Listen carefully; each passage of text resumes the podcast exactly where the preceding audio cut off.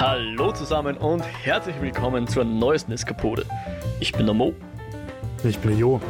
Und wir freuen uns, dass ihr bei uns reinhört. In unserem Podcast führen wir Gespräche über bewegte Bilder, Kultur und die allgemeinen Freuden des Eskapismus. Und wenig überraschend geht es heute weiter mit der sechsten Folge Wheel of Time, die wir heute besprechen werden. Wir sind ja jetzt gerade dabei, für Leute, die vielleicht ganz neu eingestiegen sind, dass wir die zweite Season von Wheel of Time besprechen.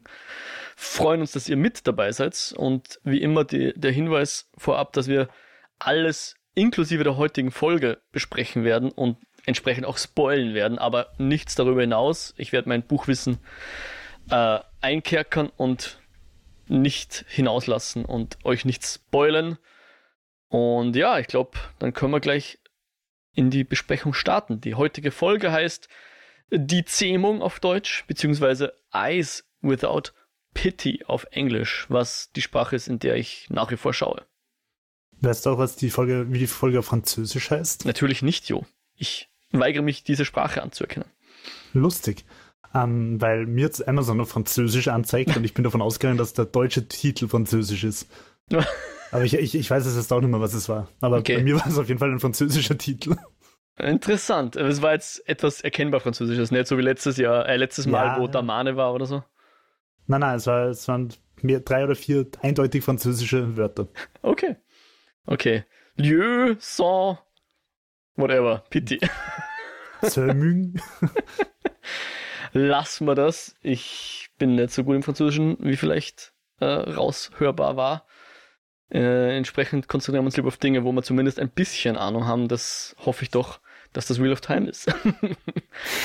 ähm, wie so oft werde ich heute wieder versuchen, der ganzen äh, Folge, also sowohl unsere Eskapode als auch die Folge Wheel of Time, die wir heute besprechen, ein bisschen in eine Struktur zu bringen, die es uns hoffentlich erlaubt, gut drüber zu reden, die natürlich jetzt nicht unbedingt chronologisch mit der Folge übereinstimmt, weil wir natürlich in unserer Besprechung nicht permanent hin und her springen, weil wir im Gegensatz zur Serie keine Dramaturgie aufbauen wollen, sondern die Dinge äh, klarer machen wollen, die besprechen wollen, sodass man den Dingen besser folgen kann. Aber die Dramaturgie dieser Folge, die war doch schon ziemlich cool, oder? Ja.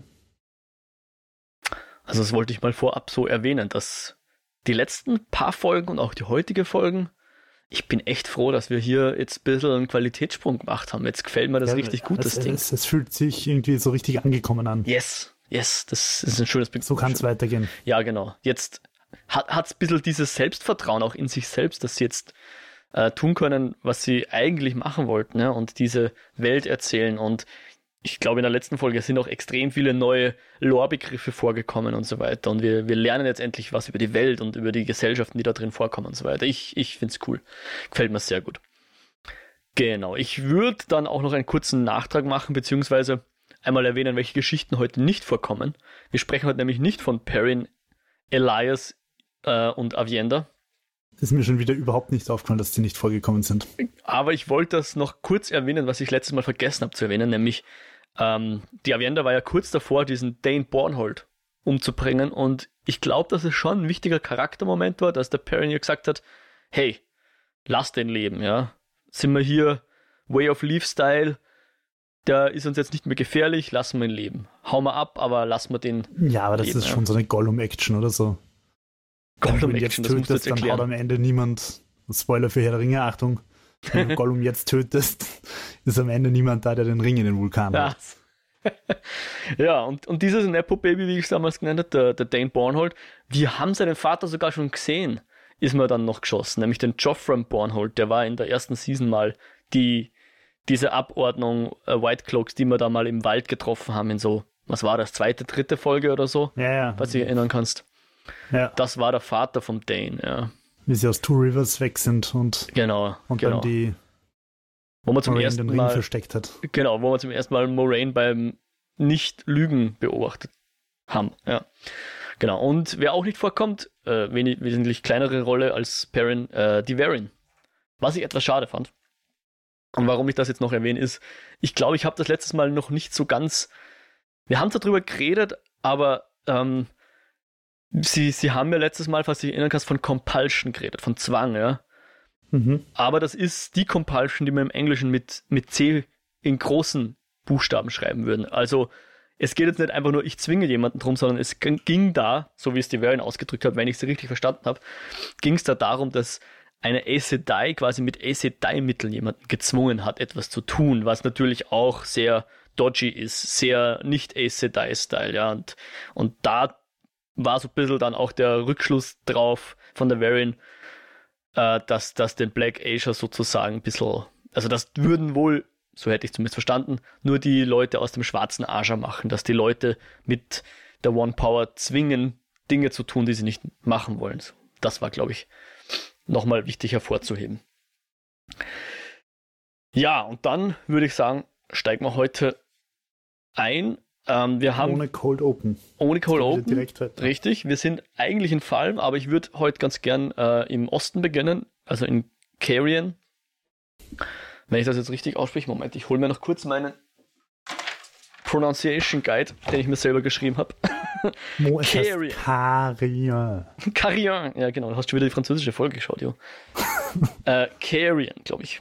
Oder Kyrian, so, Kyrian. Kyrian, Kyrian. Ja, ja, oder Karin, ja, irgendwie so. Kyrian. Ja, super. Was hat man jetzt von Kyrian? Kyrian, sagen wir Kyrian. so wie Karen, nur Kai. Kyrian. Dort jedenfalls sind sehr viele unserer Figuren mittlerweile. Fast alle, die nicht in Farm sind, sind in Kyrian. Kyrian. Zufall, Fragezeichen. Wer weiß das schon. Äh, dennoch verfolgen sie sehr oft ihren eigenen Weg und, und begegnen sich vielleicht, aber äh, also rennen sich mal über den Weg, aber es ist sehr selten jetzt in dieser Folge zumindest, dass dann Leute auch zusammenbleiben. Ähm, und ich würde jetzt mal anfangen mit einer Gruppe, die wir letztes Mal nicht besucht haben. Das war der Lan und die Alana und ihre Warders. Ich meine, ich möchte jetzt gar nicht zu viel Zeit dort verbringen, weil so richtig was weitergehen tut eh nicht. Sie sind da nicht sonderlich lang zu sehen. Wir sehen nur, dass die jetzt gemeinsam wohin reisen, ja und dass zwischen den beiden Parteien so ein bisschen Skepsis überwiegt. Und wir dürfen nicht vergessen, dass, weil ich habe es ehrlich gesagt bis dahin vergessen gehabt, dass Alana ja gar nicht weiß, was Lan und Moraine eigentlich vorhaben. Ja?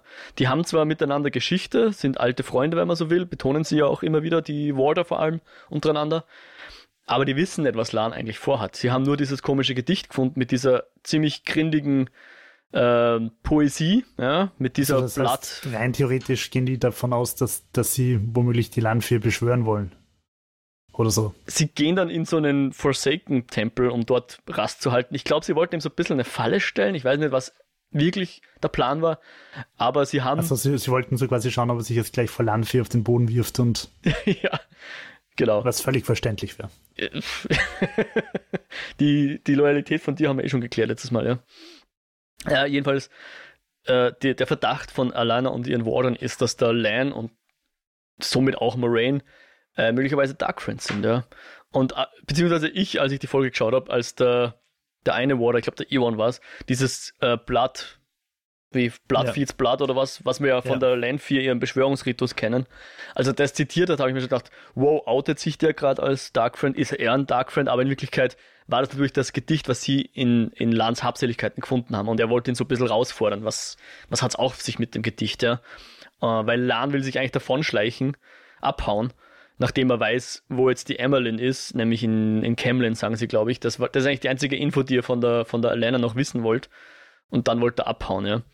Und das war aber, glaube ich, haben die durchschaut und haben ihm deswegen so eine Art Falle gestellt, weil Lan glaubte, die waren da wieder am, am Spielchen spielen im Zelt, aber in Wirklichkeit, glaube ich, haben sie genau gewusst, dass der Lan demnächst abhauen wird und stellen ihn so und sagen, hey, du kommst hier nicht weg. Ja, also entweder du sagst uns jetzt, was los ist, oder du stirbst mehr oder weniger.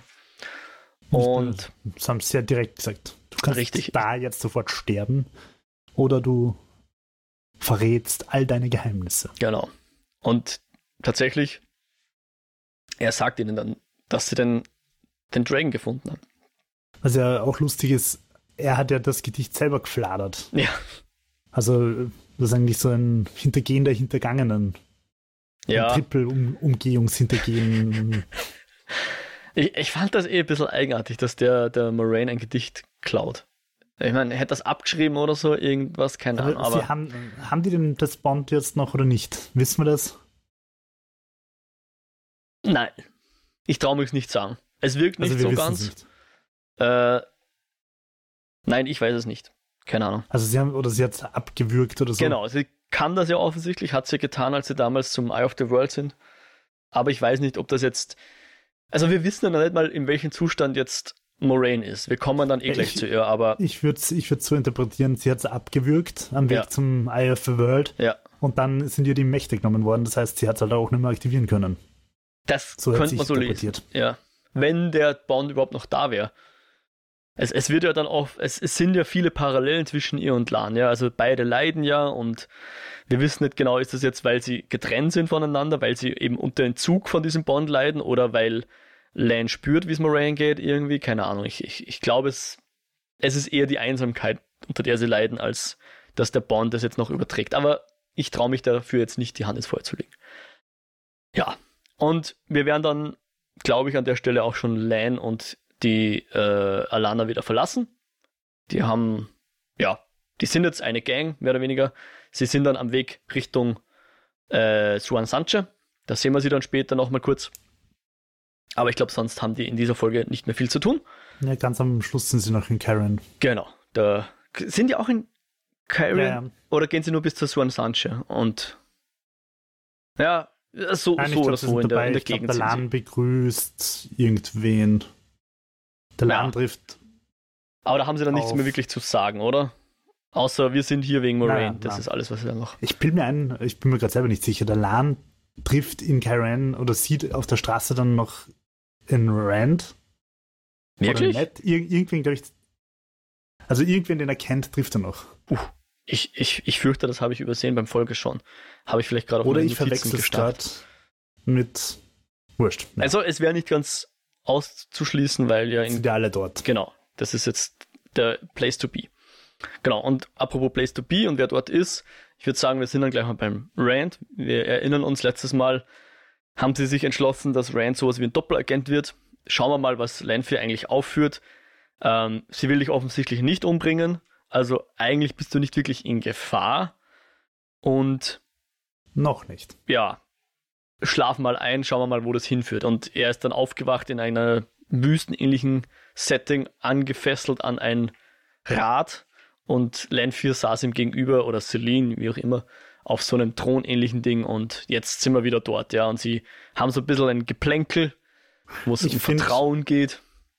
Warte mal kurz einhaken. Erstens würde mich interessieren, gerade in der Szene, weil ihr Outfit ja doch ein bisschen weird ist, sage ich mal. Also mhm. das hat mich doch eher so an Hunger Games erinnert, an diese exquisiten Hauptstädte. Aha. Ähm, es ist schon fast futuristisch, gell? Na, da würde mich interessieren, ob das in den Büchern irgendwie relativ detailliert beschrieben ist oder weil du hast immer über den Mäntel von diesen, ich habe vergessen, wie sie heißen, diesen Spielleuten geredet, dass die von recht Klimen, bunt, ja. dass die bunt beschrieben sind. Ja. Aber ist jetzt zum Beispiel ihr Outfit so detailliert beschrieben oder? Ich könnte mich nicht zumindest daran erinnern. Also oder auch vom Ishamael, der ja irgendwie so eine ganz spannende Mischung aus unsere Welt Hemd und ja. futuristisch hat, während alle anderen halt so eher in Mittelalterfetzen rumrennen. Ja. Äh, also, ich kann mich nicht erinnern, dass es jemals so beschrieben wurde. Also wenn dann also so ums Eck rum, dass mir als nicht-Native Speaker vom Englischen nicht aufgefallen ist, dass ich hier irgendwas Futuristisches erkennen sollte. Aber er ist nicht eine Dreiviertelseite detaillierte Nein. Beschreibung. Also zum Beispiel die, die Shanchan wurden beschrieben, dass die Helme der Soldaten irgendwas Insektenähnliches haben.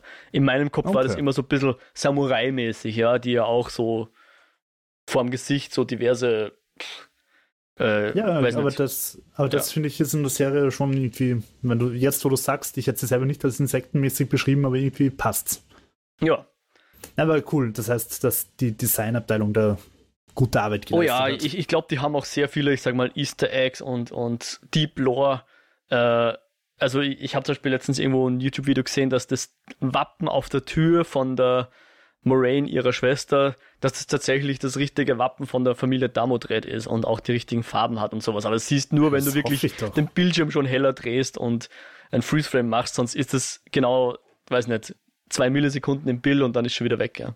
Also ich glaube, die, die Ausstattung hier hat sich sehr viel Mühe gegeben, um, ja, um der Lore gerecht zu werden. Ja. Sonst hätte ich sofort nämlich ein wütendes Mail geschrieben. Hallo Amazon, was soll der Scheiß? Lieber Amazon. Ja, Genau, aber zum, zur, zur Kleidung von, von, von Lanfear kann ich jetzt nicht sagen. Ich glaube aber nicht, dass das im Buch derartig beschrieben ist, wenn überhaupt. Ja. Also das war das eine. Und das andere zu Lanfear ist, ich finde sie ein bisschen overpowered. Also es ist ja eine Kraft in der Welt, die sonst ganze Geschichten füllt, siehe Sandman. Mhm. Also The Sandman, da ist es halt einfach, und da ist es einer der allermächtigsten Wesen überhaupt. Mhm. Wobei es dieses ja auch ist. Mhm. Um, und um, oder halt Freddy Krueger kriegt auch seine eigene Geschichte. Ja. Und es ist halt echt, echt fies, wenn du nicht einschlafen darfst, weil wir müssten halt einfach alle schlafen oder wir nehmen sehr, sehr viel Speed, aber im Idealfall schlafen wir. Um, und kann sie, also ich habe mir einfach so ein paar Sachen überlegt. Muss sie schlafen, damit sie dich im Traum besuchen kann, oder kann sie da einfach so willkürlich hin und her hüpfen? Das ich kann es dir nicht sagen, weil es die Serie, glaube ich, noch nicht äh, beschrieben hat. Zweite Frage. Ja, es wäre deshalb interessant, weil dann könnte man sie ja vielleicht abdolchen, während sie gerade schlaft und andere Leute mhm. im Traum mhm verfolgt. Wenn man weiß, wo sie ist zu dem Zeitpunkt, ja. Abgesehen davon hat sich herausgestellt, dass sie nicht allzu lang tot bleibt, wenn man sie dolcht. Mhm. Aber zweite Frage, kann sie mehrere Leute gleichzeitig besuchen? Also kann sie in alle Träume auf der Welt gleichzeitig rein oder kann sie sich pro Nacht quasi nur einen aussuchen? Das Weil wenn sie alle gleichzeitig besuchen kann, dann wäre sie wirklich. Also wir sehen, dass sie in dem Traum reisen kann. Naja. Ähm, aber ich glaube nicht, sie kann dass sie nicht gleichzeitig beim Ishamael, Ishamael beim Rand und keine Ahnung noch. Ich würde nicht meinen, aber auch das hat, glaube ich, die Serie noch nicht explizit gesagt. Ja, ich glaube, es spielt doch nicht wirklich eine Rolle, aber ich finde es deshalb interessant, weil es einfach sowieso eine ziemliche Overpower ist, Leute im Traum zu haunten und zu töten, möglicherweise. Aha. Weil ich meine, wofür verfolgt sie überhaupt einen Rand, wenn sie eh einfach nur warten braucht, bis, bis er schlaft? Und dann ist es offenbar auch noch wurscht, wo sie ist und ob sie weiß, wo er ist. Sie kann einfach sagen, oh, also ein Mod, der geht mal ziemlich am Arsch, den besuche ich heute im Traum. Mhm. Völlig wurscht, wo du bist und wo du dich versteckst. Ja, äh, darauf habe ich nicht wirklich eine Antwort. Also, ich glaube, das war mehr so ein Impuls, dass sie denen überhaupt nachgejagt ist, ja. Aber, also ich meine, nachdem äh, Moraine sie um, umgebracht hat und dann sind sie davon geritten. Ich glaube, das ist sie eher aus einem Impuls heraus den beiden nach, weil irgendwann sie eh erkannt, eigentlich, warum re reite ich denen nach? Ich muss eh noch warten, bis sie einschlafen. Aber ja, die, die genaue Physik kennen wir, glaube ich, noch nicht wirklich. Mal schauen. Aber wie du sagst, es, es wirkt sehr OP. Ja? Und wenn sie die Beste ist im Traumeland, wie oft betont wird, oder dass sie es zumindest sehr gut beherrschen kann. Ja. Ach so, das heißt, rein theoretisch kann jeder ein, ein Traummeister werden. Das habe ich jetzt nicht gesagt. Mit, ähm, mit wenn, wenn er YouTube-Videos über luzides Träumen anschaut, kann er, kann jeder so ein kleiner David, äh, nicht David, Leonardo DiCaprio werden und, und Also, von wem wir es wissen, ist Ishamael, der von sich selbst behauptet, dass er mittlerweile ganz gut geworden ist, weil er sehr viel Zeit hatte. Und von Lionfear, die halt wo, wo quasi zu ihrer Lore das gehört, dass sie grausam ist und äh, Tellerran-Riot beherrschen kann. Das sind ihre known Features. Ähm, und mehr wissen wir, glaube ich, darüber auch noch nicht. Und ob es andere Leute gibt, die das können oder ob es jeder kann, weiß ich nicht. Also, Rand kann natürlich reden, wenn er träumt und so weiter. Aber er kann sich offensichtlich nicht zur Egwene hinbewegen, weil sonst würde er das wahrscheinlich tun, ohne, ohne Line 4. Naja, das hat. Achso, das du meinst, ja. Also, wenn, müsste es lernen. Im Moment kann es, glaube ich, nicht. Keine Ahnung. Schauen wir mal, was uns die Serie dann noch berichten wird. Ah, stimmt, ja. Was da zu lernen ist und ob es zu lernen ist oder ob man sozusagen wie mit der One Power damit geboren werden muss. Keine Ahnung. Ja, jedenfalls zurück. Er ist angekettet und sie tänzelt vor ihm auf und ab und er so, hey, ich vertraue dir nicht. Ich habe keinen Grund dazu. Und sie sagt, okay, ich gebe dir einen Grund, ich befreie dich von deinen Fesseln. Und dann ist er befreit und dann vertraut er ihr und dann sagt er, Bitch, please, bring mich zu Egwene. Und sie sagt, okidoki. Und ja. So, so kann man es zusammenfassen. Aber ich glaube, dass, dass sie ihn wohin bringt, ist mehr der Vertrauensbeweis. Ja. Sie sagt, okay, erstmal Fesseln weg. Von mir aus, ja. Dann rät, tut sie noch ein bisschen Süßholz raspeln, weil sie kennt ihn ja schon als Louis und so weiter und bla bla und äh, ja, sie reden über Vertrauen und über Namen und weiß nicht was und ähm, es endet darin, dass sie sagt, hey, okay, als kleines, kleinen Olivenzweig-Friedensangebot, sag mir, wo ich dich hinbringen soll, äh, wir machen jetzt ein Check-in zu irgendeiner Person, die du willst.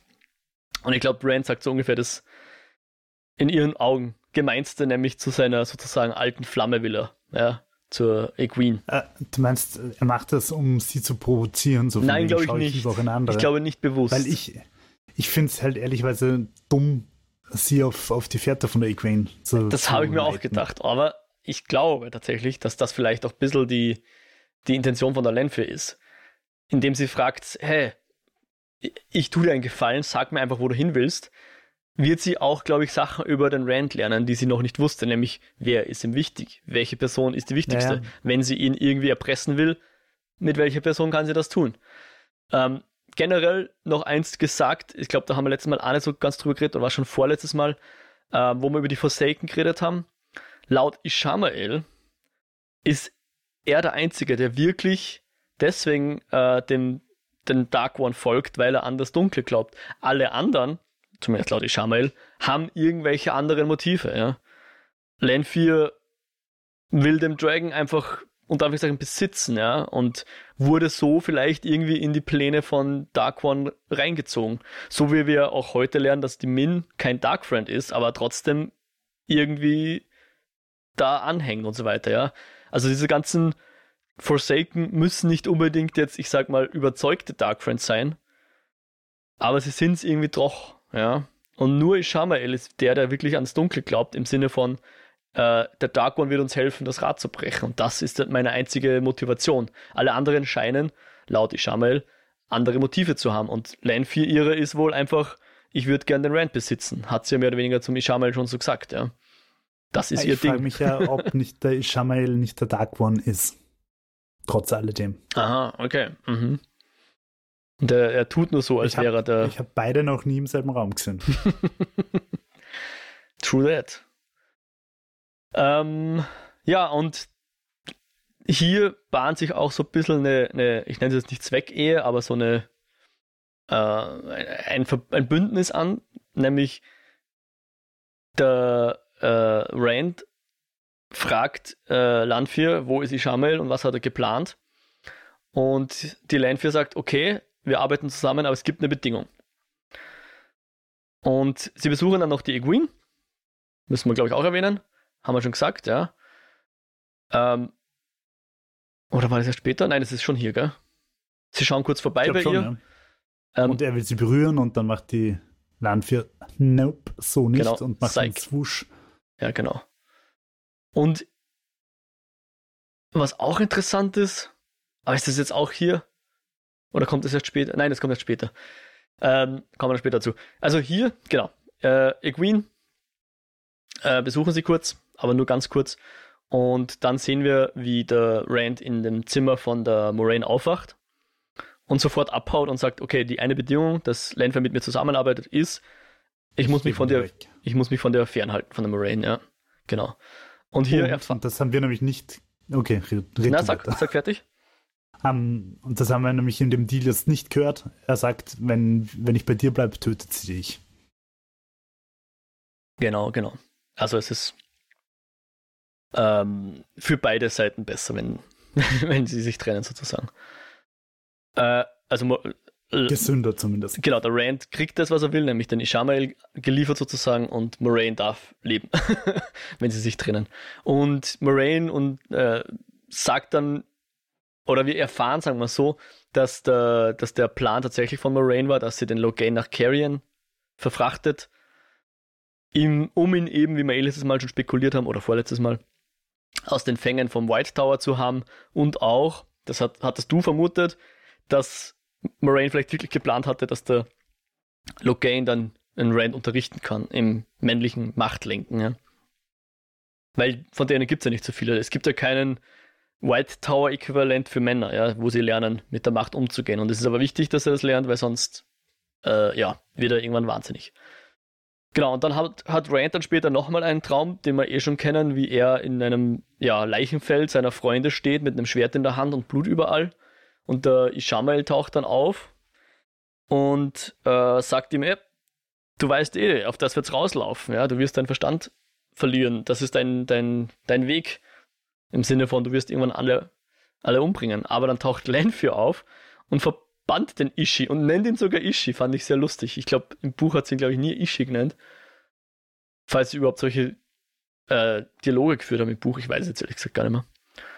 Ähm, ja, und ich bin mir nicht ganz sicher. Glaubst du, war das wirklich Ishamael oder war das nur eine. Das Ganze nur eine Inszenierung von ihr. Genau, weil sie lässt Ishamael rein, um ihn dann zu verbannen und um dann Rain zu sagen: Ah, ich, ich habe mich immer so gut um dich gekümmert. Ich habe immer den Ishamael aus deinen Träumen rausgehalten, ja. Ähm, vielleicht lass ihn. Achso, so meinst ja. hm. Und so kann sie wieder als Heldin dastehen und den Ishamael verbannen, ja. Und zeigt dem Rand, wow, schau, wie ich dich beschütze. Ja, die Frage ist, ob sie das überhaupt kann. Also ob sie überhaupt stark genug ist, dass sie ihn raushauen kann. Sie behauptet zumindest, ja. Ja, schauen wir mal, ob das rauskommt. Ich glaube, es wird nicht rauskommen. Wahrscheinlich nicht, aber genau. Wobei auch der aber immer ich, wissen, ich habe hab gerne mich auch gefragt. ja. Und sie hat dann auch so ein bisschen äh, weit dann den Rand noch ein in diese Welt der Träume eben, weil in der kann man sterben. Und das ist dann quasi auch ein echter Tod. Aber man kann auch reisen da drin. Man kann quasi alles sehen und man kann mit allen Leuten reden.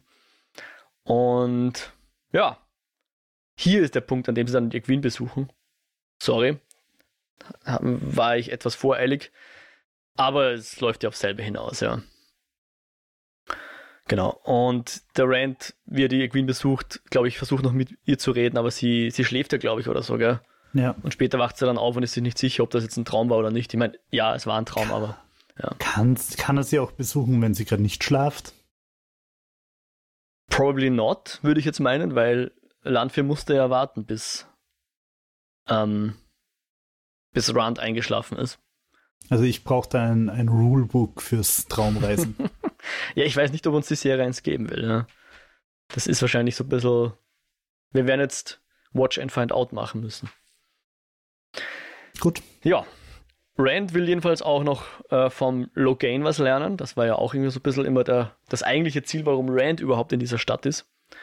Und überzeugt ihn dann sogar eigentlich relativ schnell den Logain, dass er ihm die Battle Weaves beibringt, sozusagen. Ähm, und fragt halt den Logain, hey, wie mache ich das am besten? Und Logain, es ist ein relativ schneller Exkurs, den die beiden da haben. Äh, und ich glaube, er dient uns eher dazu, uns zwei Sachen zu sagen. Erstens, der Rand ist ziemlich mächtig und er muss aufpassen, dass wenn er die Macht lenkt, dass er da nicht ausbrennt. Sehr wichtig, ja. Also wenn du dich dem sozusagen am, im Finale der ersten genau, Staffel. genau, wo sich die die Frauen oder sie wurden fast ausgebrannt, weil irgendjemand so viel Macht gezogen hat, glaube ich, gell? Ich glaube, die Naniv, oder? Na, die Naniv hat selber drunter gelitten, weil die sie waren ja nur Teil dieser, wie, wie nennen sie das, dieser Kette. Kette. Und die eine, die die Kette geleitet hat, das war ja die hatte die, ist ja der Macht erlegen. Und also das ist das eine, Macht gefährlich, weil du brennst aus, wenn du nicht, wenn du es nicht kontrollierst. Und das zweite ist, ähm, in der, die Männer müssen die Macht ergreifen, ja, also die One, One Power ergreifen, nicht sich ihr geben. Hier haben wir die bisschen eine andere Philosophie als das, was, was die Aes Sedai so unterrichten und lernen. Ja, aber an sich sehen wir wieder, dass Rand eben sehr mächtig ist. Das, das sagt uns auch noch diese Szene. Und dann trifft tatsächlich der Rand auf Matt. Wir kommen dann später noch zum Min und zum Matt, aber hier an dieser Stelle, die beiden haben eigentlich ein relativ kurzes Wiedersehen. Ein sehr emotionales für den ersten Moment und ich dachte mir dann eigentlich, warum fragt der Matt nicht, Alter, du bist, ich dachte, du bist tot, du lebst. Dann ist mir aber eingefallen, der Matt war gar nicht mehr dabei beim Aug der Welt, der ist ja vorher schon abgehauen, ja. Ja, und eingesperrt worden. Also insofern macht das sogar Sinn, dass der Matt einfach nur überrascht ist, dass der Rand jetzt in der Gegend ist. Äh, und nicht nur, und, und nicht, dass er überhaupt noch lebt, ja. Weil Queen, wenn die ihn Rand sehen wird, die wird sie nicht glauben, weil die wird sich denken, what? Ich dachte, du bist tot, ja. Es hat geheißen, du bist tot. Weil das war ja das, was, was Rand äh, Moraine aufgetragen hat, dass ja. die anderen glauben sollen, er sei tot. Genau. Mm, ja. Ja, ich habe eigentlich ganz vergessen gehabt, wie dick die sind. Ist das in der ersten Staffel so gut rauskommen? Ich weiß es gar nicht mehr. Ich ah, glaube, du hast es mal gesagt, dass die ja. sehr gute Freunde sind. Weil ich glaube, ich habe so ein bisschen kritisiert, dass der Matt halt irgendwie so mitgeht und eigentlich keine fixe Rolle hat, sondern halt irgendwie so der beste Freund ist ohne Superpower. Aber du hast dann irgendwie gesagt, die sind eigentlich super dick und beste Friends. Mhm. Ja, eigentlich sind das Kindheitsfreunde, ja, schon, schon immer Freunde gewesen und ja, wenn sie die Serie jetzt nicht super gut dargestellt hat, muss mir das wahrscheinlich vorwerfen. Aber ja, genau. Aber ja, auf jeden Fall kommt in der Szene rüber, dass sie sich super freuen und ja, genau. etwas füreinander empfinden. Genau. Und, auf freundschaftlichen Ebene. Und sie sagen sich auch gegenseitig so im Sinne von, also beide sind ja, haben ja die Gruppe verlassen, weil sie der Auffassung waren, äh, die Gruppe ist ohne mich besser dran.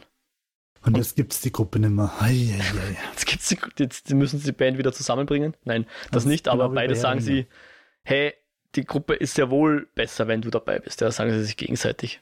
Also so. Ja.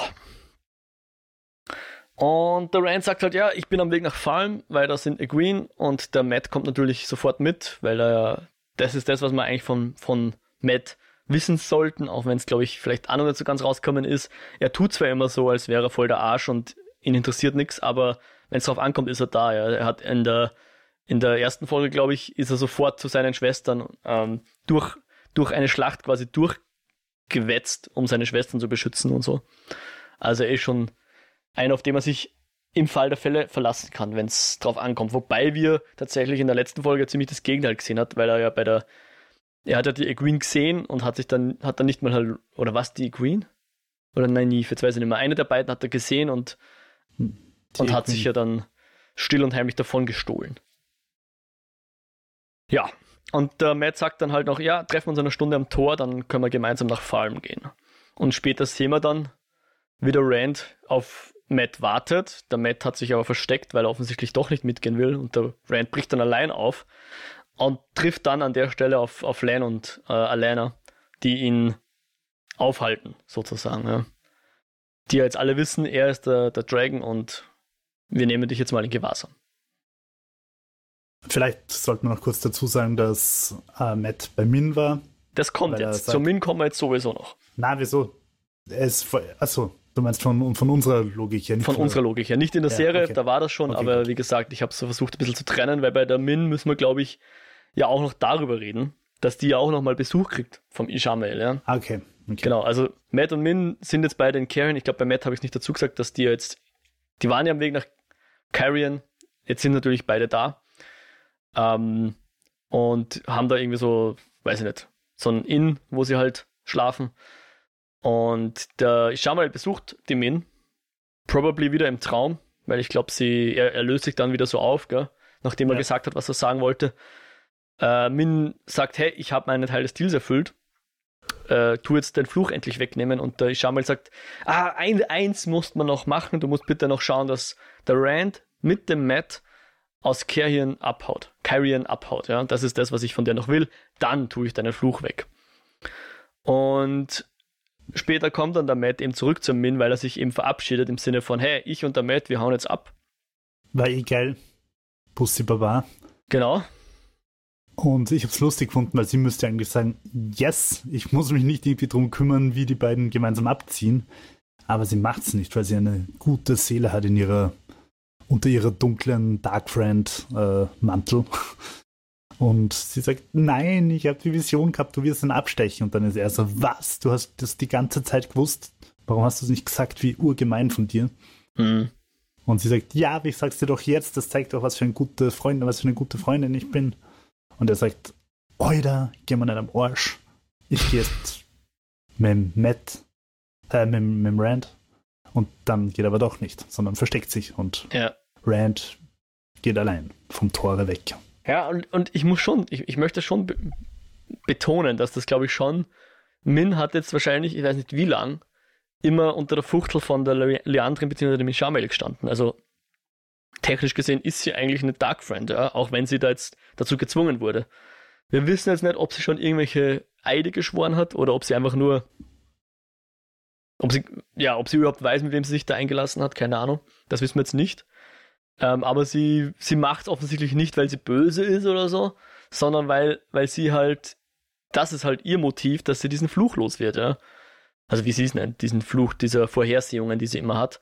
Aber an der Stelle opfert sie jetzt das, was sie jetzt die letzten Wochen oder sogar Monate gemacht hat, weil wie der, wie der Matt richtig vermutet, gab es diesen Plan schon länger, als die beiden jetzt unterwegs sind. Ja. Ähm, er sagt dann auch noch sowas, because of him. Ich weiß nicht, wer him ist, ob das Rand ist oder der Dark One oder whatever. Ich glaube nicht, dass es klar ist, wen er damit meint. Aber wegen, wegen ihm hat sie das alles getan. Vielleicht glaubt er, dass Min was von Rand will. Ich weiß es nicht. Naja. Und, aber Min opfert sich tatsächlich auf. Genau, wie du sagst. Eigentlich hätte sie nur sagen müssen, ja passt, tschüss, Baba und Freunde und äh, hätte ihren Deal einlösen können, aber sie versucht tatsächlich den Matt zu überzeugen, dass er eben nicht Vielleicht mitgeht. hat sie halt mittlerweile auch gesehen, dass der gute Ishamael so ein sehr sympathischer Fares Fares ist, aber im Prinzip kannst du ihm nicht trauen. Hm. Weil, weißt du, wenn du den Deal brichst, ja. Wie soll ich dir beim nächsten Deal trauen? Genau. Jep, jep. Ein guter Punkt. Ja, genau. Dann, dann bleiben wir noch bei halbfreiwilligen Dark Friends, kommen wir noch zu Leandrin. Die hat auch einen kleinen Auftritt. Oder eine, eine kleine Storyline, wo wir nur sie sehen. Ähm, die wird besucht von Lanfear.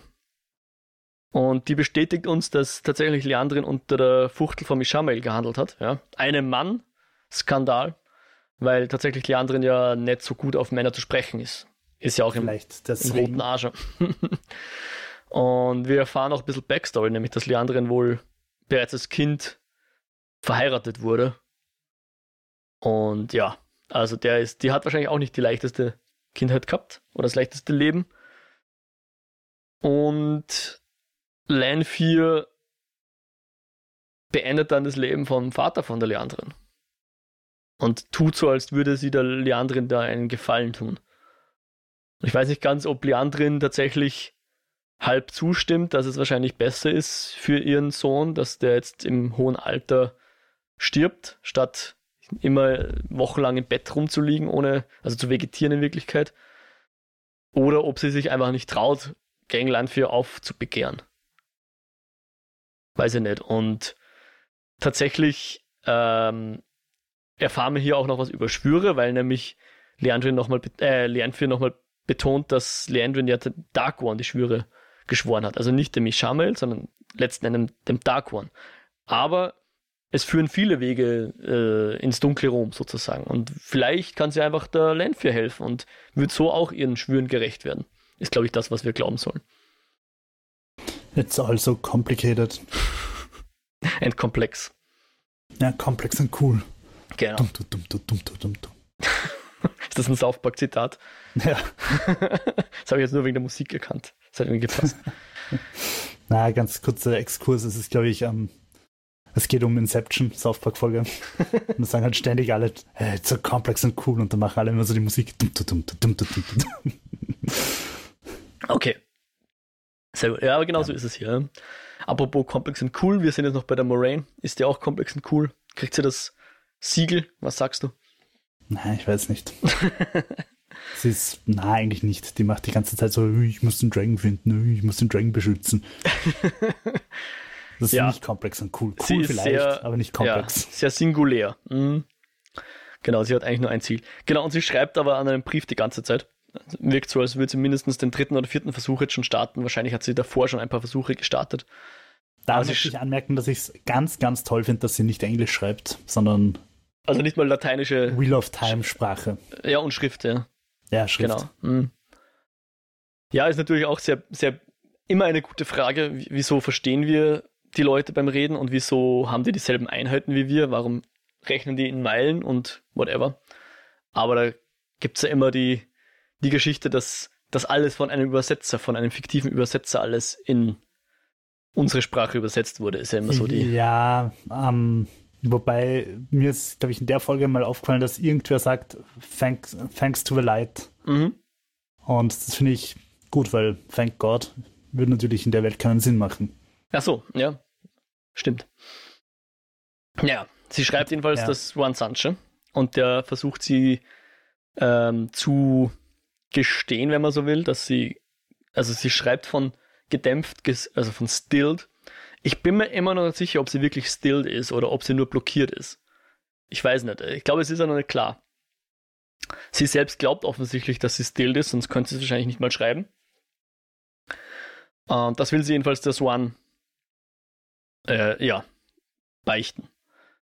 Und dann kommt nochmal ihr Neffe rein, der Barthanes oder Barthanes oder Barthanes. Ja, wirklich tolle whatever. Frisur an dieser Stelle erwähnt. Und versucht ihr irgendwie nett zu sein. Er nennt sie Tante Mo, fand ich auch sehr lustig.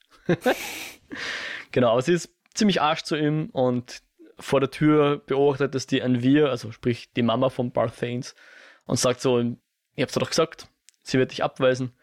Ähm, und geht dann so rein und sagt, Alter, reiß dich zusammen, du kannst nicht so arsch sein zu deinem Neffen, ja, der himmelt dich an. Ähm, und außerdem damals, als der Papa gestorben ist, warum hast du nicht mal sehen lassen? Er hat immer nur nach dir gefragt. Ich glaube, das ist so ein bisschen Faramir Boromir Phänomena, oder? Dass ja, der Papa ja, offensichtlich ein Favorite das hatte. ältere Kind bevorzugt. Genau. Und sie sagt dann so, als wäre das die schlimmste, schlimmste Beleidigung, du bist einfach die, die Mutter durch und durch. Also sie meint nicht ja. eine Mutter, sondern unsere Mutter, ja. Ja. Die wohl offensichtlich der weniger coole äh, älter nachdem, war von den beiden. Ja. Nachdem bitte die Moraine noch so gesagt hat, Alter, heute einfach die Goschen, wenn ich will, gehört das alles mir, weil ich bin die rechtmäßige Erbin. Genau, die ältere. Ja. Und dann sagt die Schwester, ja, du bist ganz die Mutter. Mm, genau. Stimmt, sie spielt da ihre alte Schwesterkarte noch aus, weil eigentlich wollte die junge Schwester die alte rausschmeißen aus der ganzen Stadt. Weil sie gesagt hat, wenn du die nicht aufführen kannst, dann scher dir über also dann stelle ich zum Teufel oder zum Dark One oder so. Ja. Später tatsächlich ähm, besinnen sie sich dann einen besseren. Also sie gibt dann noch einen Brief diesem alten Butler, dem Jonas oder wie der heißt, Jonas. Vermutlich ist es der, den sie vorher geschrieben hat. Wissen wir aber jetzt letzten Endes auch nicht, ob, ob da jetzt der Inhalt gleich geblieben ist, nachdem sie den ja tausendmal zerknüllt hat. Und besucht dann ihren Neffen, um sich zu entschuldigen und noch ein paar nette Worte auszuteilen. Und sie kriegt dann sogar eine Umarmung, die glaube ich, unverhofft kam, mit der sie nicht ganz umgehen konnte. Aber ja. Und dann kommt die, die Envir rein und sagt, äh, Breaking News, Emmeline ist da. Und 14 Aes Sedai. Ich weiß nicht, ob das die Moraine inkludiert, weil sonst wären es sogar 15 Aes Sedai und jedenfalls äh, wurden die alle nach Carrion zitiert und müssen da jetzt zur Audienz. Und wir sehen dann auch ein paar von diesen Aes Sedai, nämlich die Leandrin und zwei andere Rote. Wir sehen die Varian, die tatsächlich einen Kurzauftritt hat, aber nichts zu sagen hat. Äh, die Jessica, das war die mit dem, wie heißt das, fotografische Gedächtnis, eidisches Gedächtnis oder so ähnlich. Und ich glaube, die Lane Sheriff sehen wir auch noch kurz, also die Stellvertreterin sozusagen. Und müssen noch ein paar andere sein, weil sonst kämen wir nicht auf 14. Ich bin nicht ganz sicher, ob da jetzt die Alana dazugezählt wird, weil die macht ja eigentlich ihr eigenes Ding. Die war ja eigentlich nicht erreichbar, würde ich meinen, für jemanden, der ihr einen Brief zustellen wollte. Aber jetzt sind jedenfalls ein Haufen Aes Sedai da. Und die Leandrin, ja, schleimt sich dann noch so ein bisschen bei der Swan ein, so, ja, das letzte Mal haben wir den König auf den Sonnenthron gesetzt. Was haben wir denn heute vor? Aber die Swan lässt sich nicht in die Karten schauen. Ich wollte auch gerade sagen, ich glaube, das war weniger einschleimen, sondern sie wollte eigentlich irgendwie subtil rausfinden, ob die schon irgendwie einen Verdacht haben, dass da wer Black Gasha mäßig unterwegs ist. Ah, guter Punkt. Aha. Also ich glaube, sie wollte einfach auf, rauskitzeln, auf welchem Wissensstand. Aha. Also wo, oder worum es gerade geht, also könnte, so, dass, um dass ihre eigene Haut zu retten. Suan so antwortet, ah du Depp, es geht doch nicht um Könige, es geht um viel was Wichtigeres. Es geht um äh, Black Asher, ups, jetzt hätte ich mich fast verraten. Und dann weiß Leandrin, ah, es ist ja zum Abhauen. vielleicht mhm. besser geht, ja. Mhm. Ah, guter Punkt. So hat ja. sich gedeutet. Ja, ich, ich glaube, deine Deutung ist die richtigere. Das macht Sinn. Genau. Aber was ist jetzt der Grund? Das wissen wir noch nicht. Ähm, also, mal schauen, was da noch kommt.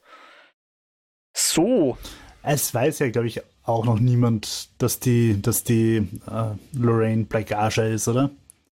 Die Leandrin. Ah, ja, die, ja. Ja, nein, das weiß natürlich niemand. Ja, sonst. Also die Varian hat, glaube ich, auch die Moraine nicht.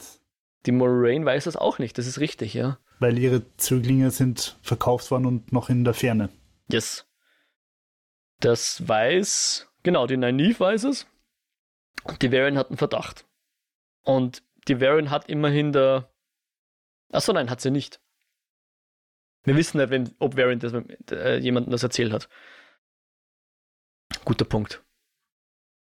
Äh, ja, genau, aber ich glaube, damit sind wir hier im Osten und ich würde dann nach Falm gehen. Jawohl. Außer du gibt's, gibt's noch was, was du noch erwähnen möchtest, was ich vielleicht vergessen habe? Ich, ich, hoffe mal nicht. genau, ich würde sagen, fangen wir vielleicht ganz kurz noch mit der High Society in Falm an. Wir sehen nämlich den Loyal, unseren Ogir, der jetzt ein sogenannter Dakovale ist oder Dakovale, also geschrieben D-A-C-O-V-A-L-E. Was quasi Diener sind, beziehungsweise Sklaven vielleicht sogar, also ja. unfreiwillige Diener, keine Ahnung. Auch also er und vermutlich auch sehr Hunger Games mäßig. ja, also er und dieser äh, von den Shinarans, der Inkta ist es glaube ich, die dürften jetzt ja. wohl hier so Diener-Dudes sein. Und die, wir haben dann noch so einen kleinen Exposition-Drop von der Surov, die irgendwie sagt, ja, in der Shanchan High Society, wer da die meisten Damane hat, ist quasi der Reichste. Und sie hat mehr Damane als der ich Turak. Erkannt. Ja, ja, das war die Surov, ja. Also sie ist zwar jetzt, hat zwar ihre Fingernägel einbüßen müssen, aber sie führt sich noch immer so auf, als wäre sie hier der heiße Scheiß, ja und zwingt dann den Loyal, dass er, dass er singt, weil Ogier singen lernen wir jetzt auch, hat auch magische Kräfte, ja, weil dieser Bonsebaum, der da rumsteht, der wächst dann ziemlich schnell und sichtbar. Hm. Ich finde es ganz lustig, weil ich in letzter Zeit viel drüber nachgedacht habe, über diese Epic Songs in solchen Geschichten. Mhm. So, ich glaube, angefangen hat es eigentlich mit Der Hobbit. Okay. Mit den, mit den Misty Mountains von den Zwergen. Ja. Die dann am Kamin singen. Ist auch ein sehr schönes Lied. Und dann halt ist so ein bisschen ein Trend losgetreten. Du redest jetzt von dem Film. Das Lied aus dem Film, ja. Ja, und das hat aber, glaube ich, der Tolkien sogar so geschrieben. Aber ja, interpretiert im Film natürlich. Mhm. Und das hat, glaube ich, so ein Epic Music Moment Trend losgetreten, dass dann in Hunger Games plötzlich ein Lied vorkommen hat müssen. Der, das Hangman-Ding da. Äh, dann in Fluch der Karibik 4, das fängt, glaube ich, auch mit so einem Epic Song an, wo halt irgendwie während Leute zum Geigen marschieren, irgendwie halt so ein Kind anfängt zum Singen und dann stimmen alle mit ein. Und dann natürlich der Höhepunkt in Game of Thrones. Ähm, ja, und, und ich habe mir dann so gedacht, okay, ist die Zeit der Epic Songs wieder vorbei oder wird Wheel of Time auch bald mit einem Epic Song anfangen? und, dann, und dann fängt der Loyal halt zum Singen an. Aber es ist dann kein Epic Song geworden, sondern nur so ein Endgekröle, das die Bäume. Endgekröle. Aber ja, das war's, genau. Und noch dazu ähm, macht das so also viel Eindruck. Wie bei Herr Ringe, die Baumbars. Genau. Der, der, der, zuerst findet sie es noch sehr lustig, dass sie den Loyal hier zum Singen zwingt und ihn so demütigt sozusagen. Äh, aber dann merkt sie, dass die anderen Anwesenden das irgendwie voll geil finden und dann sagt sie so, ah, genug Gesang, weil sie will wieder die, äh, keine Ahnung, die Augen auf sich wissen, ja, dass da niemand anderes im Spotlight steht irgendwie. Naja. Ist und übrigens dann, eine wichtige Szene, dass, ja. dass wir wissen, dass der Loyal da Bäume wachsen lassen kann. Ja, die Ogier, die, die, genau, die haben auch diese Fähigkeit die zu halt singen. Bäume entwachsen lassen kann. Richtig, kommen wir gleich dazu. Musste, ja, und ich habe mir dann gedacht, okay, das sind jede Menge Kerkerfenster und ein Baum und wenn das so irgendwie zum Training dazugehört, den Baum abzufackeln, dann braucht man auch wen, der den Baum wieder, wieder hinstellt. Ah, vielleicht, guter Punkt, ja. Ja, also sie redet dann noch irgendwie, ich weiß, ich habe nicht ganz verstanden, warum das ein Diss sein soll, aber haha, ich verschenke den loyal an den Turak, den Idioten, so irgendwie, als würde sie ihm damit eins auswischen. Lol, so random. Keine Ahnung. Ich glaube, ich habe so verstanden, so von wegen, ich bin so cool und reich, dass ich sogar einen Ogier einfach herschenken kann. Mm, ja, sowas wird sie wahrscheinlich darstellen wollen, zumindest. Ja. Also ich glaube, das ist so, so, wenn ich ein, ein reicher Rapper in Dubai bin und 27 Lamborghinis habe, dann ja. kann ich dir schon einen schenken. dann, weil mir ist es wurscht und du bist trotzdem beeindruckt. Ja. Ja, gute Interpretation. Ich würde die mal so unterschreiben. Ja. ja, und ein paar, weiß ich nicht, Meter weiter, ein paar Häuser weiter sind wir dann noch bei der Nynaeve, bei der Elaine und bei der Reimer, dieser gelben Aes Sedai, die sie letztes Mal weiß ich nicht, wie man es, ich wollte jetzt sagen, aufgenommen hat, aber eigentlich hat sie sie Gerettet. niederknüppeln lassen und eingesperrt bei sich. Um, ähm, und deswegen ist auch Nynaeve so ein bisschen, also wegen ihr und wegen der ähm, Leandrin vermutlich auch, vertraute den Aes Sedai nicht so ganz. Ich meine, sie war generell noch nicht so wirklich sie war immer schon sehr skeptisch diesen Aes Sedai gegenüber. Ähm, jetzt halt wieder mehr. Und ähm, die Reimer redet dann aber so mit, den, mit, mit ihr und Elaine und Naniv erzählt dann von Leandrin und hier haben wir nochmal so ausgeschrieben oder äh, in Worte gefasst Black Archer, ja. Dass es das gibt und Reimer zählt hier eins und eins zu sagen und dann sagt sie, oh, es gibt das Black Archer und oh, dann sind ja alle Esseter in Gefahr, wir müssen sofort ihn warnen. Will dann auch die beiden äh, etwas später dann wegschicken per Schiff nach Tavalon aber die beiden weigern sich natürlich und sagen, hey, ohne Egwene gehen wir nicht hier weg. Sogar die Elaine sagt das an dieser Stelle schon, ja, dass sie hier ihre Freundin retten muss, ja. Und Voll. Reimer erkennt dann, glaube ich, einen verlorenen Kampf und sagt, na gut, wenn ihr nicht weggeht, dann nutzen wir die Zeit und zeigt ihnen so einen Adam, also diese, diesen Halskragen mit der Nanotech, genau das Sklavenhalsband. Und sie müssen halt wollen das erforschen, weil wie machen wir das auf? Das Ding hat keinen Verschluss. Wie kann man das aufmachen? Ja? Und sie versuchen das dann mit so, mit, mit Channeln irgendwie zu finden. Ja? Sie tasten da so an mit ihren, weiß nicht, Fühlern, mit ihren Machtfühlern irgendwie, versuchen das so zu, zu äh, untersuchen. Und wir lernen dann auch noch, dass dieses Halsband äh, unter hohem Einsatz äh, gekauft wurde, aber halt, äh, dass sie das in ihre Finger bekommen haben. Da wurden zwei, also generell zum, zum Herausfinden, was hier in Falm abgeht, hat die Emmeline Aes Sedai geschickt und zwei wurden bereits mit ihren Wardern getötet und eine, eine dritte, nämlich tatsächlich eine Sitterin, also ein Sitter vom, vom Blue Archer, äh, wurde tatsächlich entführt und angeleint, ja, also ge, geknebelt oder wie auch immer man das jetzt nennen will mit dem Halsband. Und diese Ringe präsentiert sie ihnen dann so. Ja. Und sie tasten dann und forschen und letzten Endes brauchen sie noch mehr, in, mehr, was nicht, Forschungsmacht und sagen, hey, Naiv, wir brauchen dich auch noch. Und Naiv sagt, äh, okay, aber ich, ich, kann das nicht kontrollieren. Und die Reimer gibt ihr dann so ein bisschen Tipps. Und im Grunde ist das das, was wir eh schon kennen von Yoda oder von Nike oder von Shia LaBeouf just do it, ja. Denk nicht drüber nach, tu es einfach. Und tatsächlich funktioniert das in dem Moment. Ja, Nynaeve kann channeln, aber halt etwas stärker als beabsichtigt und das ist ein Problem, weil die Damane in der Stadt, die manche davon fühlen, wenn wo gechannelt wird und die sind natürlich drauf und dran oder versuchen immer alle zu finden, die channeln können, um sie dann zu Damane zu machen, ja. Und dieser Ausbruch von der Neve führt tatsächlich dann ziemlich schnell dazu, dass bei der Tür klopft und jemand da ist, der gern äh, Leute versklaven will. Und die, die Reimer gibt sich dann einfach selbst auf und sagt, hey, hier habt ihr die Ringe. Und speziell zu Nynaeve sagt sie, bitte schau, dass mein Ring ins, in, ins, in die Flamme kommt, ja, also dass der, dass der dann auch wieder eingeschmolzen wird. Ich meine, ich glaube, das meint sie. Und sie opfert sich, weil sie suchen ja einfach jemanden, der channelt. Sie müssen ja nicht gleich drei Leute ausliefern. Und sagt, ihr bleibt hier, ich gehe runter und ähm, ihr befreit die Schwestern. Und ja, sie will aber nicht kampflos aufgeben, weil sie will sich natürlich nicht ähm, anleinen lassen. Versklaven lassen, ja. Versklaven lassen, sondern sie will lieber sterben. Und ihr Warder macht da auch mit, ja. Also der beobachtet die Damane, wie sie auf diesen Platz tritt und wird dann, kriegt dann noch ein Zugezwinker von der Reimer und dann legen sie los. Also sie channelt und er mit seinem Schwert und gemeinsam machen sie dann wieder so choreografiemäßig, wie wir das am Anfang der ersten Season gesehen haben, äh, Moraine und Lan, wie sie das gemacht haben. Äh, sie hat ganz gute Tricks drauf und vor allem sie, also die, die Reimer, die greift immer die Suldaman an. Also sprich nicht die, die Channel, sondern die, die die Leine Leinenführer. Hält. Genau. Ja, ich, ich habe ja irgendwie damit gerechnet, dass dann eine befreit wird quasi von den Damanen und sich mhm. auf ihre Seite stellt, aber so weit ist es nicht gekommen.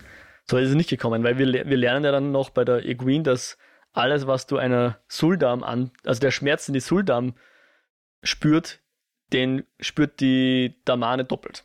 Also sprich, wenn du die eine Schmerzen zufügst, dann spürt das die andere auch und ah. kann so, also wir, wir sehen ja dann immer die Damane, wie die auch eingehen, sage ich jetzt mal, ja. sie sind zwar nicht verletzt wie die, wie die Suldam, aber die fallen dann meistens auch um oder tun zumindest nicht mehr channeln. Ja. Und sie schafft das dann, glaube ich, auch mit zwei von diesen Paaren. Also die eine tut sie, weiß nicht, verbrennen oder mit Säure im Gesicht irgendwie unschädlich äh, machen und die andere, ähm, die tut sie dann extrem Yoga-mäßig zusammenfalten, nachdem äh, ein Bogenschütze ihren Warder umbringt. Und in, in ihrem letzten Aufbäumen, in ihrem letzten Rausch, bringt sie dann noch eine zweite Suldam um. Eigentlich wäre der Plan gewesen, dass der Warder die Reimer umbringt, damit sie eben nicht gefesselt wird, aber das geht sich nicht ganz aus, weil eine der Damane den Warder zuerst umbringt. Ja, und weil er halt so doof zögert, so, ich kann mich nicht töten. ja, wirklich. Kann er nicht einfach herzloser Arsch sein und sie umbringen, wenn sie das will? Darum geht's nicht. Das hat jetzt falsch gelungen von mir. Na, aber ich, ich finde halt, ich meine, es war ja offenbar ausgemacht. Mhm. Dann soll er es halt auch machen. Ja. Und jetzt hat er ihr ein Leben in Sklaverei statt ihrem gewünschten Freitod ermöglicht. Ja. Wenn er das noch erlebt hätte, dann würde er sich sicher sehr schämen. Ja, also der Basan ist das übrigens, oder Basin oder wie auch immer man den ausspricht. Aber Was?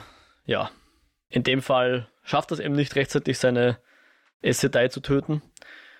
Und die wird dann tatsächlich letzten Endes versklavt, weil einfach die Sanchan hier eine Übermacht haben an Damane und an Bogenschützen und an Soldaten. Ja. Und die Elaine kümmert sich noch darum, dass sie die impulsive Nynaeve ein bisschen in Schach hält, weil die würde am liebsten gleich mitmachen oder helfen oder schreien oder sonst irgendwas. Aber die Elaine ist Gott sei Dank etwas besonnener und hält sie zurück und sagt, hey, das bringt jetzt nichts, wenn wir da jetzt mitmachen, dann sind wir auch versklavt in Kürze, ja. Das ist ein Kampf, den wir nicht gewinnen können. Ja, und dann würde ich sagen, kommen wir jetzt zum chronologischen wie auch emotionalen Finale. So ein bisschen auch wieder hier die Rahmenhandlung. Also wie du schon gesagt hast, sowohl das Cold Open, äh, aber ich glaube dann auch die letzte Szene gehört der Equine, oder? Ja. Yeah. Und wir sehen, wie man zu einer Damane wird. Also wir sehen sie zuerst, die Queen, wie sie, letztes Mal wurde sie ja schon, wurde ihr dieser, äh, dieses Halsband schon umgelegt mit der Nanotech, die dann so eine ganze Schürze draus macht oder so ein, weiß nicht, wie man das nennen soll, was über die ganzen Schultern geht. Und dann auch symbolisch noch eine Kette. Ja, Metallpunch. Symbolisch wird dann auch noch eine Kette dran befestigt und so. Ähm, und hier lernen wir gleich ein bisschen was über diese Mechaniken dieses Dings, die äh, Sedai, also die, die Nynaeve und die Elaine und die Reimer, die vermuten auch, das ist ein, äh, wie nennen sie das? Was ja auch die Bögen sind, so ein altes Artefakt. Ja, ja. das ist ja voll Old World Tech. Genau, aber wir erfahren dann später, dass das tatsächlich eine Erfindung von Aes Sedai war. Ja? Dieses Adam. Ja. Und wir kriegen auch noch ein paar Lektionen, genau genommen zwei. Äh, nämlich erstens, jeder Schmerz, den die Suldam fühlt, spürt die Damane doppelt. Ich weiß nicht, ob doppelt jetzt wirklich multipliziert mit zwei heißt oder einfach Vielfaches. Ja. Metaphorisch. Metaphorisch, ja. genau. Und außerdem kann man sich diesen Adam nicht selbst abnehmen, oder das Adam heißt glaube ich im Deutschen, nicht selbst abnehmen. Ja. Und sowohl das Abnehmen oder der Gedanke daran fügt der Egwene schon Schmerzen und Unwohlsein zu, als auch das Angreifen ihrer Suldam. Also sie versucht am Anfang noch gleich hier mal einen, einen Schlag zu verpassen, aber da prallt sie metaphorisch ab von irgendeiner gefühlten Wand und krümmt sich dann unter Schmerzen und Übelkeit. Und generell alles, was sie äh, als Waffe sieht, sieht, um, äh, sprich alles, mit dem sie irgendwem was antun will, oder zumindest der Suldam was antun will, äh, kann sie gar nicht angreifen, ja. Also sie verspürt dann Schmerzen und Übelkeit und alles Mögliche und kann nicht mal diesen Krug nehmen, wenn sie damit vorhat, dass sie den der äh, Renner entgegenwirft. Ja. Also Renner ist ihre Sultan. Die schaut ein bisschen anders aus als die anderen. Ist das aufgefallen? Weil die Sultan, die wir später dann beim Kämpfen sehen, die haben ja diese blauen Untern. Äh, ja, sie hat so rote Striche. Genau, irgendwelche Narben oder was fertig das ist. tätowiert. Probably, ja. Wissen wir jetzt nicht genau. Ist, vielleicht ist sie da jetzt noch in Ausbildung, also die Soldaten selber noch in Ausbildung. Oder ob das nur eine Schminke ist, die sie sich nur fürs Kämpfen auftragen. Weiß ich jetzt nicht, aber in dem Fall Die hat jedenfalls kein halbblaues Gesicht. Ja, und die ganze Folge über sehen wir eigentlich nur, wie die Renner versucht, die Green zu brechen. Über verschiedenste Methoden. Ja. Am Anfang tut sie so, als würden sie Freunde sein. Ja. Sie müssten zusammenarbeiten. Sie Freunde sein. Genau. Aber Egwene möchte ja nicht mal ihren, ihren, ihren Namen nennen zuerst. Ja. Und die, die Renner kann der Egwene dann Schmerzen zufügen, wenn sie will. Ja. Also einerseits, glaube ich, über diesen Adam, andererseits, indem sie ja. sie einfach verprügelt. Also die Suldam kann die Adam problemlos verprügeln, äh, die Damane problemlos verprügeln. In die, die Richtung ist, machen. Genau, die ist, ist hier eine One-Way-Street, eine Einbahnstraße, ja. Genau. Zwischendrin haben sie eben noch den Baumoment, wo sie so tun, schau, wenn wir zusammenarbeiten, dann ist es ein geiles Gefühl für uns beide. Ja. Wie hast du da den Blick von der Egwene äh, gedeutet? Weil die, die Sultan, die Renner, ist ja ganz euphorisch, wie gut sich das anfühlt und die Egwene macht zwar mit und setzt diesen nicht. Baum in, in, Flammen, aber irgendwie schaut sie so rüber. Ich, so ich habe schon das Gefühl gehabt, dass es, dass es ihr irgendwie auch taugt. Ja. Um, was ich ganz interessant gefunden habe in der Folge, lernen wir jetzt eigentlich so per Schnell-Tutorial, fünf Minuten, so quasi YouTube, fünf Minuten Lifehack, sowohl die Naive als auch die, als eigentlich alle, alle lernen was übers Channeln. Mhm. Und zwar halt außerhalb der, der Klassenräume, sag ich mal. Mhm. Sondern jeder, also der Rand mit, mit äh, äh, Logain. Logain. Ja. Sie da im Kerker und auch die, die Naniv mit, mit, also wie sie halt versuchen, das Ding zu analysieren. Ja. Und alle drei haben so einen, einen Mentor-Moment, wo sie halt mhm. ihre, sich ihre Kräfte bewusst werden oder wieder mal. Mhm, schöne Beobachtung, ja. Das stimmt. Aber das ist ja eh immer so. Du hast, keine Ahnung, Ausbildung, Schule, Hochschule und dann gehst in die echte Welt und tust mal 40 Stunden lang nur das eine, dann, dann geht da auch was weiter, gell? da lernt man auch was. Wenn es nur nicht immer nur die graue Theorie ist. Ja, ja. Mhm. Naja, also für mich war ein bisschen so das, was Egwene verspürt und, und sie merkt zwar, sie ist mächtig und sie kann was, indem sie, wenn sie mit ihr zusammenarbeitet, aber es ist so ein bisschen dieser Oppenheimer-Moment. So, was habe ich getan? Ja, welche Kräfte habe ich hier freigesetzt? Was äh, now I wie now I became deaf. Ich habe dann Destroyer of Worlds. Ja, das ist ja so ein Oppenheimer-Zitat. Ein angebliches. Also es ist kein Oppenheimer-Zitat, das ist, glaube ich, ein Zitat aus was? Irgendeinem indischen philosophischen Traktat, glaube ich. Ähm, ja, naja, egal. Also jedenfalls, sie hat hier irgendwas Furchtbares getan und es gefällt ihr und sie weiß nicht ganz, wie, wie sie das jetzt empfinden soll, glaube ich. So hatte ich es gelesen. Und ja, ähm, und immer wieder versucht halt die Renner dann die Egwene zu testen, indem sie sagt, hey, schenk mir doch mal ein Glas Wasser ein oder schenk dir selber doch mal ein Glas Wasser ein. Also nicht ein Glas, ein Becher Wasser ein. Ähm, aber die kann, also die Egwene kann natürlich diesen Krug nur angreifen, wenn sie ihn nicht als Waffe sieht. Genau, in ihrem Innersten nicht vorhat, den als Waffe zu verwenden, ja. Generell haben wir hier auch immer, wenn sie dann channelt zum Beispiel oder dann später auch nochmal, ich weiß nicht mehr bei welchen, äh, zu welcher Gelegenheit, da kommt halt so eine eigenartige Musik, die mir leider nicht wirklich gefallen hat. So fast was Songmäßiges, ja, ja, was gesungen ist. Also ich finde es ziemlich cool, dass die Serie sich beim Soundtrack mehr traut. Ja, äh, äh, der Teil hat, also generell finde ich den Soundtrack schon sehr geil. Und auch das Intro-Lied, was jetzt in dieser Season nicht mehr vorkam, fand ich sehr unorthodox und trotzdem sehr cool und stimmig. Aber die Musik hier an der Stelle hat mir, hat mir leider nicht so gefallen, war, hat mich ein bisschen, weiß nicht. Es ist ein bisschen Immersion Breaking, oder? Ja, genau, ja, genau. Fühlt sich irgendwie dann nicht nach, nach der Welt an. Aber okay. Ja. Wenn es dir gefallen hat, umso besser. Sehr schön. Ja, ähm, aber die Queen kann einfach immer diesen Krug nur als Waffe sehen. Sie hat einfach immer vor, dass sie den der äh, Renner gegen die Birne wirft. Und ja. die verprügelt halt dann die Egwene so im Style von, das tut mir mehr weh als dir und keine Ahnung was. Und das Ganze wird dann immer gegengeschnitten zum Schluss mit dem Kampf, den die Reimer führt gegen die Damane. Und äh, wir sehen halt diese Damane, die kennen wir jetzt schon seit zwei oder drei Folgen, die immer sehr stoisch reinschauen mit diesem goldenen Schnuller im Mund, wie wir immer sagen, und halt ihre die Macht channeln unter Anleitung der Suldame, die sie an der Leine haben.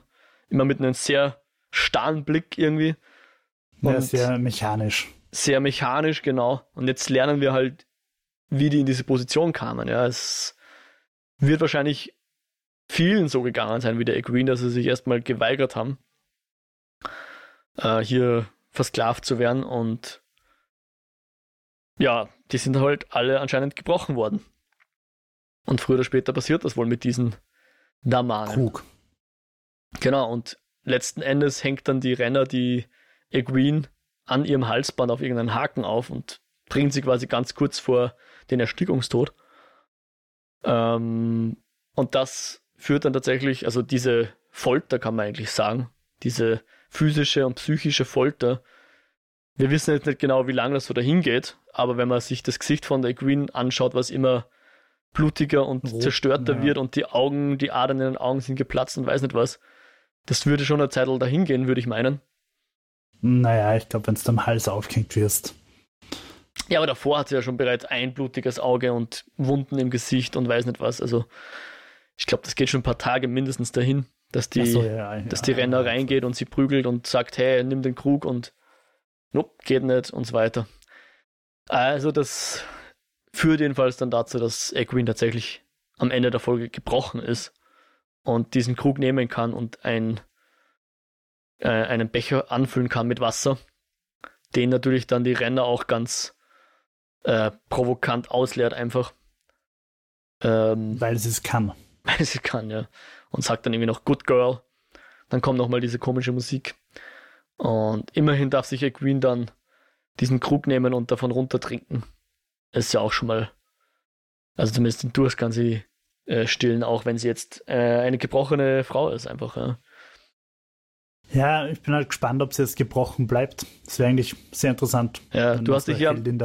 Mh, Du hast dich am Ende der letzten Folge, Entschuldigung, dass ich unterbrochen habe, am Ende der letzten Folge schon diese Frage gestellt, gell, was jetzt mit der Queen passiert. Ja, ich würde es eigentlich cool finden, wenn die da jetzt einfach wirklich so diesem Weg folgt und wir einfach weiterhin Einblick in diese, in diese äh, Zivilisation sehen. Hm. Aber ich vermute mal, dass sie doch irgendwann mal so zwecks Character Arc irgendwie wieder rauskommen wird und sich hm. befreien wird oder hm. befreit wird vom Rand oder wem auch immer. Aber finde ich auf jeden Fall gerade spannend, weil wir einfach neue Winkel der Welt sehen oder neue Gegebenheiten. Und was wir jetzt vergessen haben, ist, sie plaudert mit ihrer Zellennachbarin immer wieder mal. Ja, sie versucht, also die Zellennachbarin betet irgendwie nur diese Regeln so runter und kommt gar nicht ins Gespräch, ja. Und jetzt erfahren wir, dass das halt diese. Megan blaue heißt sie, ja. Genau, und nicht irgendeine blaue, sondern die Sitterin, wie sie uns dann selber noch sagt. Also, Mädel, du hast das ganz schön lang ausgehalten. Nicht mal ich konnte so lange aushalten und ich war immerhin die Sitterin vom Blue Archer. Und die, wir, wir kannten sie sogar, kannst du dich erinnern? Na. In der Sauna-Szene, als sie gesagt hat, Moraine, jetzt musst du aber mal da bleiben und deine blauen Pflichten erfüllen. Ah, das okay. war sie. Die ah, sozusagen ja. ihres, ihre, ihre Chefin in den, bei den Blauen. Oder eine der Chefin. Schon wieder so komplex und cool.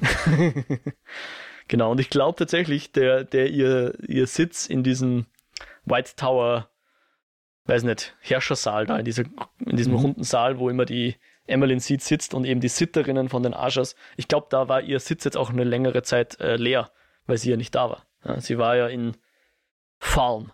Aber vielleicht, vielleicht verwechsel ich da jetzt auch was. Naja, genau, diese Megan ist jedenfalls die, Nachbar, die Nachbarin von der Egwene und offensichtlich auch gebrochen worden. Ja. Ich habe mir die ganze Zeit überlegt, gibt es irgendeinen Trick, wie sich die Egwene verletzen könnte, so dass es auch die, die, wie heißt die Roxa? Entschuldigung, wer? Also ob die Egwene irgendwie sich verletzen könnte, so dass es dann ihre, ihre, ihre Achso, die Soldaten, die Renner. Die Renner trifft. Nee.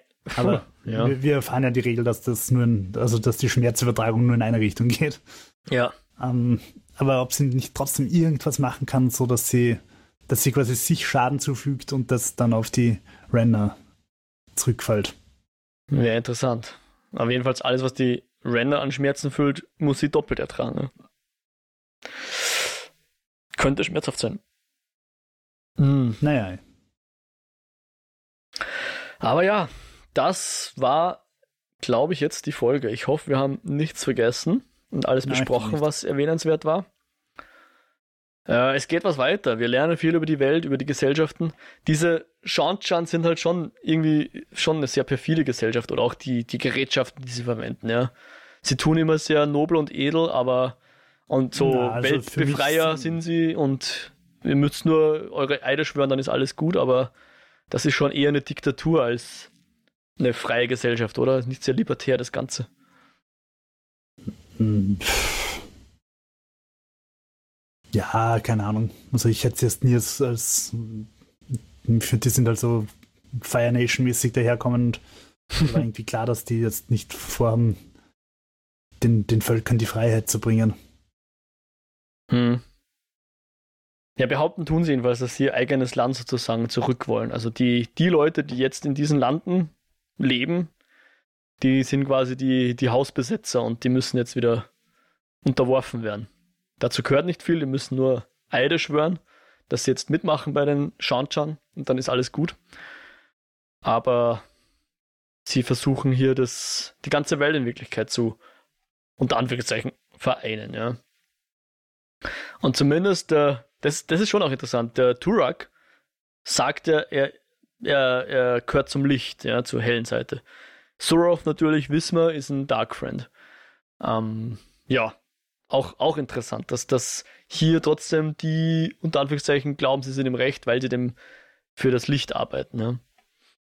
Was ja auch zum Beispiel die White Cloaks von sich behaupten.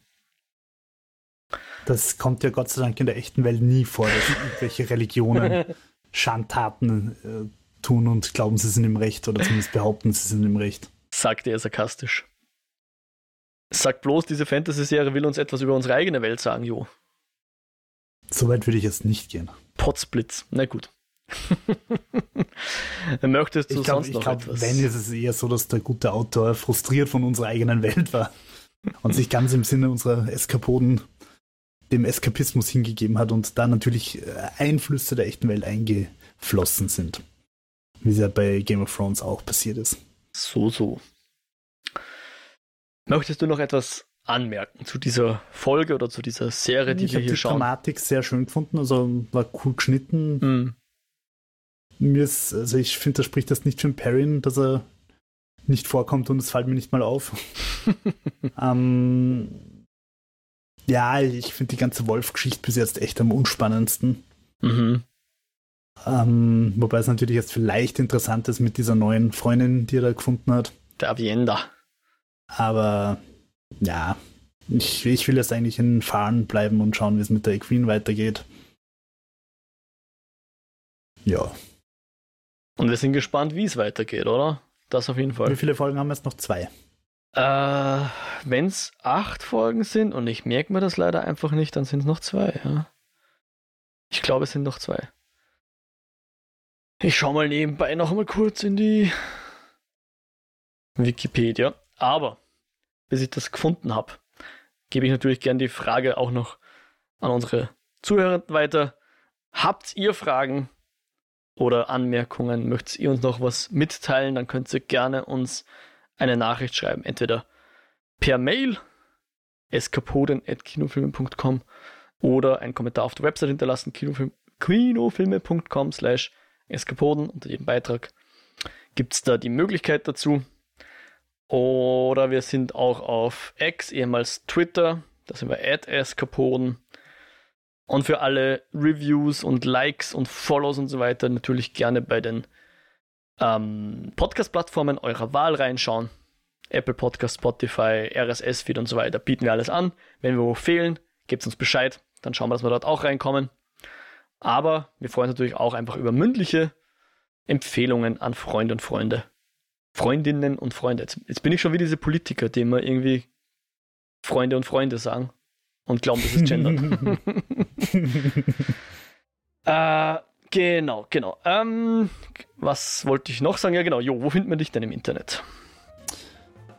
RedRabbit360 auf Twitter und auf YouTube Jo Meyerhofer, M-A-Y-R Hofer und überhaupt und so. Und Dichmo, ich bin auch auf Twitter, X, at Mojak, das heißt, so heiße ich auch bei Mastodon und bei Blue Sky.